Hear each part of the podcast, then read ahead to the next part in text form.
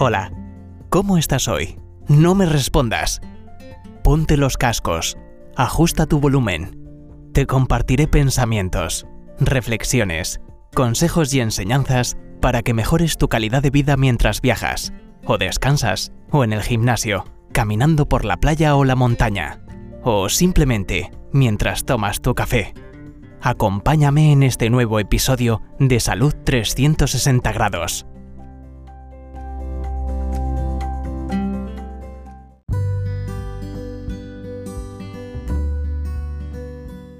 Hola, muy buenos días o muy buenas tardes, muy buenas noches, dependiendo del sitio donde están conectando con Salud 360 grados.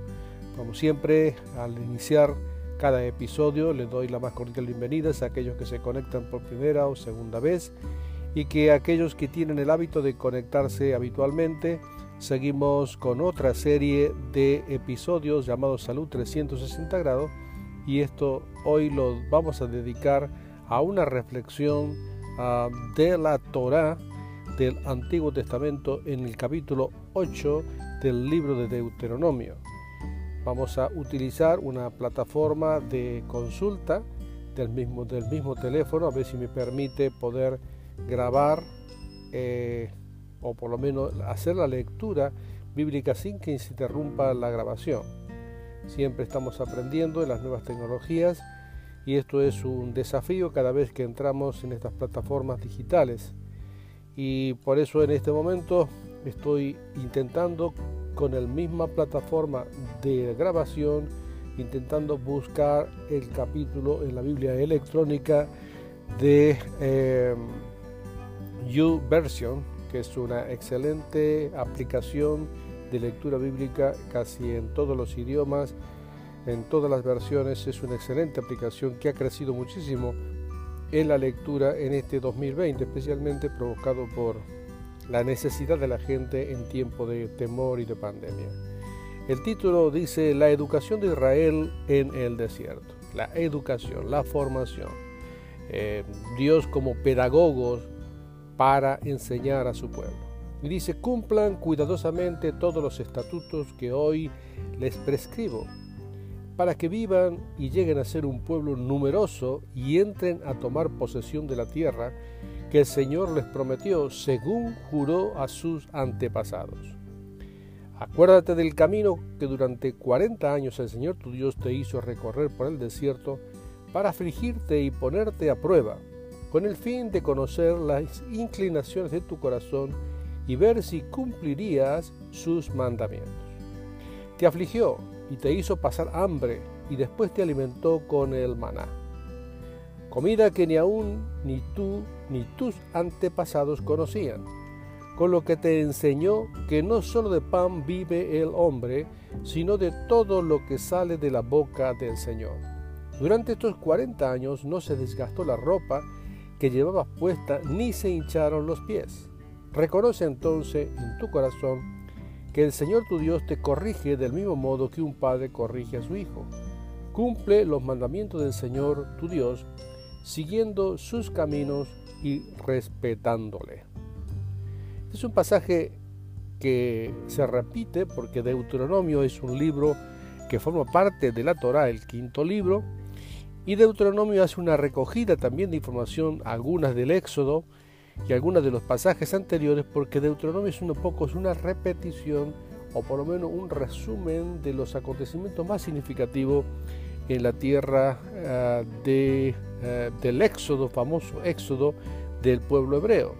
Es conocido de que el pueblo estuvo 40 años en el desierto divagando, dando vueltas por resistencia de la generación que le tocó entrar a la, a la tierra prometida y cuando ellos iban a entrar a la tierra prometida tuvieron temor, tuvieron miedo, no le creyeron a Dios y volvieron con un informe aquellos 12 espías o aquellos 12 exploradores que fueron a la tierra y volvieron con un informe eh, bastante negativo sobre la imposibilidad de poseer la tierra, especialmente fueron 10 que dieron un informe negativo, uno que fue un informe neutro, en el cual fue Josué, y realmente Caleb, que dio un informe altamente positivo por fe, creyendo de que la tierra la podían poseer porque era un acto de que era humano, pero en realidad era un cumplimiento profético, un cumplimiento de la promesa que Dios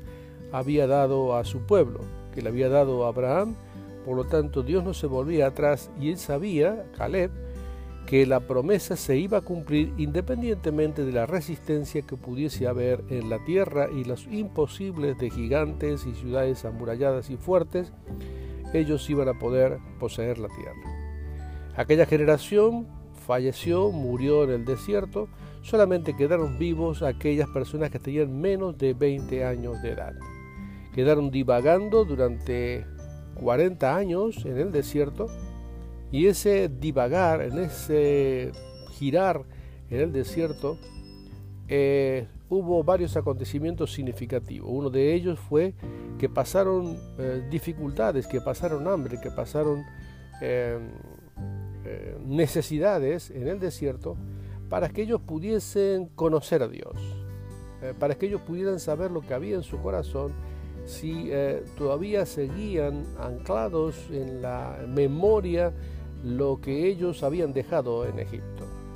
Les dio él el cuidado y el, apoyo en el desierto durante esos 40 años. Su ropa no se envejeció, sus calzados tampoco, sus pies no se lesionaron a pesar de caminar durante 40 años y les dio alimento en el desierto a través del el famoso maná, pero hay una expresión que, está llena de significado, que Jesús la recoge en un momento de lucha que tiene con el adversario, con el dragón, con la serpiente antigua, con el mismo Satanás en el desierto cuando es tentado, y le hace saber a él que, o le pregunta que si tú eres un hijo de Dios, si tú eres el hijo de Dios, haz que estas piedras se conviertan en pan. Apela a la necesidad física, a la necesidad biológica de alimento, de calorías de su cuerpo, y le dice que si Él es el Hijo de Dios, que convierta las piedras en pan. Y Jesús le responde con esta expresión que dice,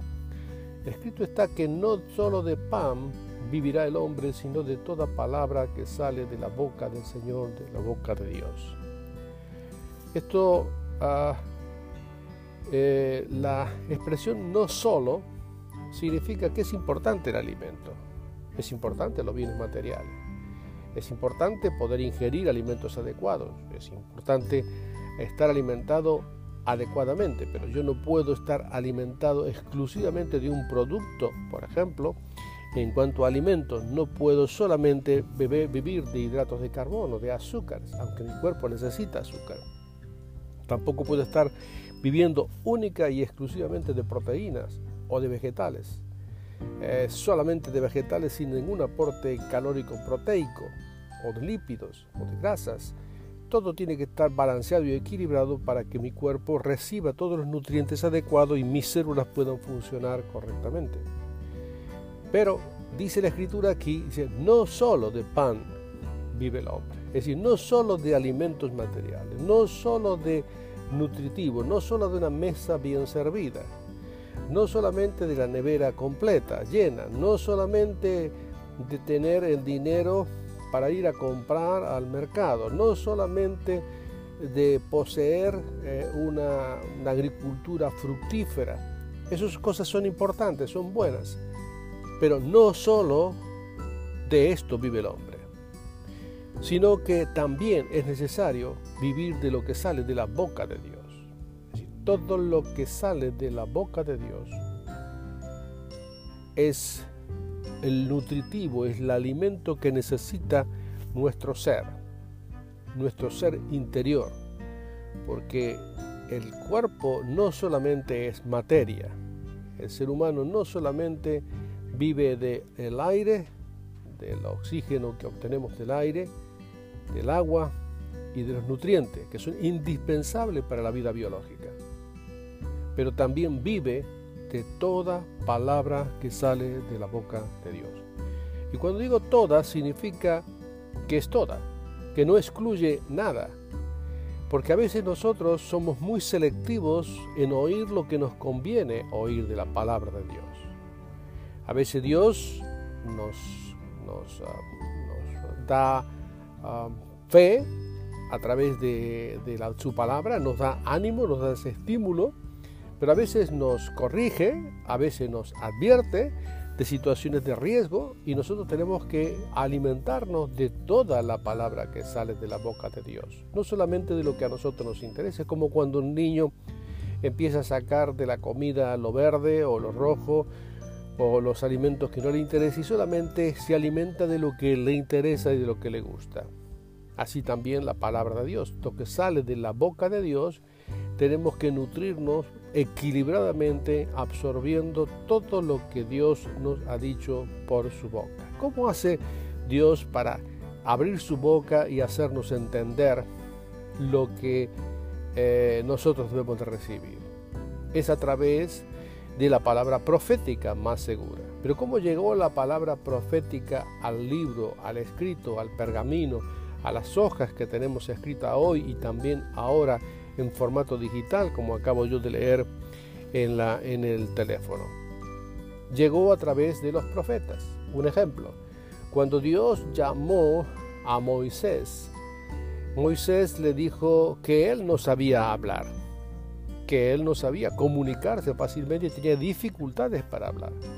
Entonces Dios le dio a Aarón su hermano para que fuese el comunicador de las cosas que Dios le iba a decir a Moisés y le dice, yo voy a hablar contigo, tú vas a ser mi boca y tú vas a hablar con Aarón y Aarón eres el que va a comunicar al pueblo lo que yo te digo. Él va a ser tu boca y es como que tú fueras su Dios para él. Es decir, que la transmisión del mensaje de lo que Moisés recibía debía llegar exactamente igual al pueblo a través de la boca de Aarón. En otro pasaje hay un profeta que es llamado Jeremías en el primer capítulo. Él se siente eh, un niño incapaz de enfrentar la misión profética. Y Dios le dice a él que yo he puesto mis palabras en tu boca para que hables a mi pueblo.